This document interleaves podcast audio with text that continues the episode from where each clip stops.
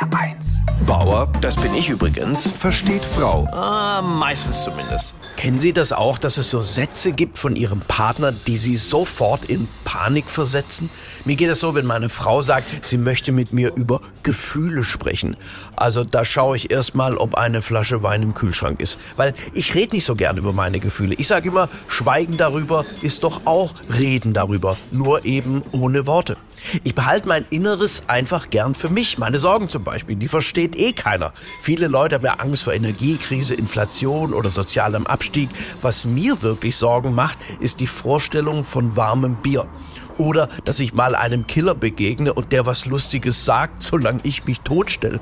Ich habe im Gegensatz zu meiner Frau aber keine Angst zum Beispiel vorm Altwerden.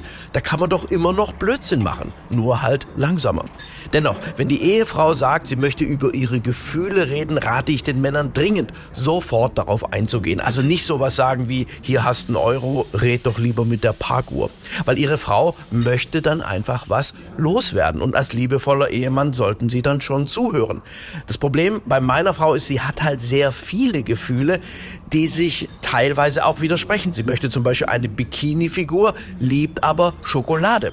Und wenn sie sich als Mann auf dieses Gesprächsthema einlassen, sind sie verloren. Wenn ich sage, du hast eine tolle Figur, mein Schatz, gönn dir doch die Schokolade, sagt sie, du verstehst mein Problem nicht. Wenn ich dann sage, dann ist halt weniger Schokolade, heißt es, du findest mich also zu dick.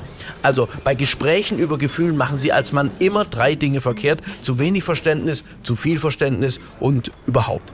Aber ich frage mich dann halt schon, wollen denn die Frauen wirklich so gefühlsduselige Männer, die für alles Verständnis haben? Meine 17-jährige Tochter, die sagte mir kürzlich, sie möchte später mal einen Mann heiraten, der sie versteht und mit dem sie gut über Gefühle reden kann.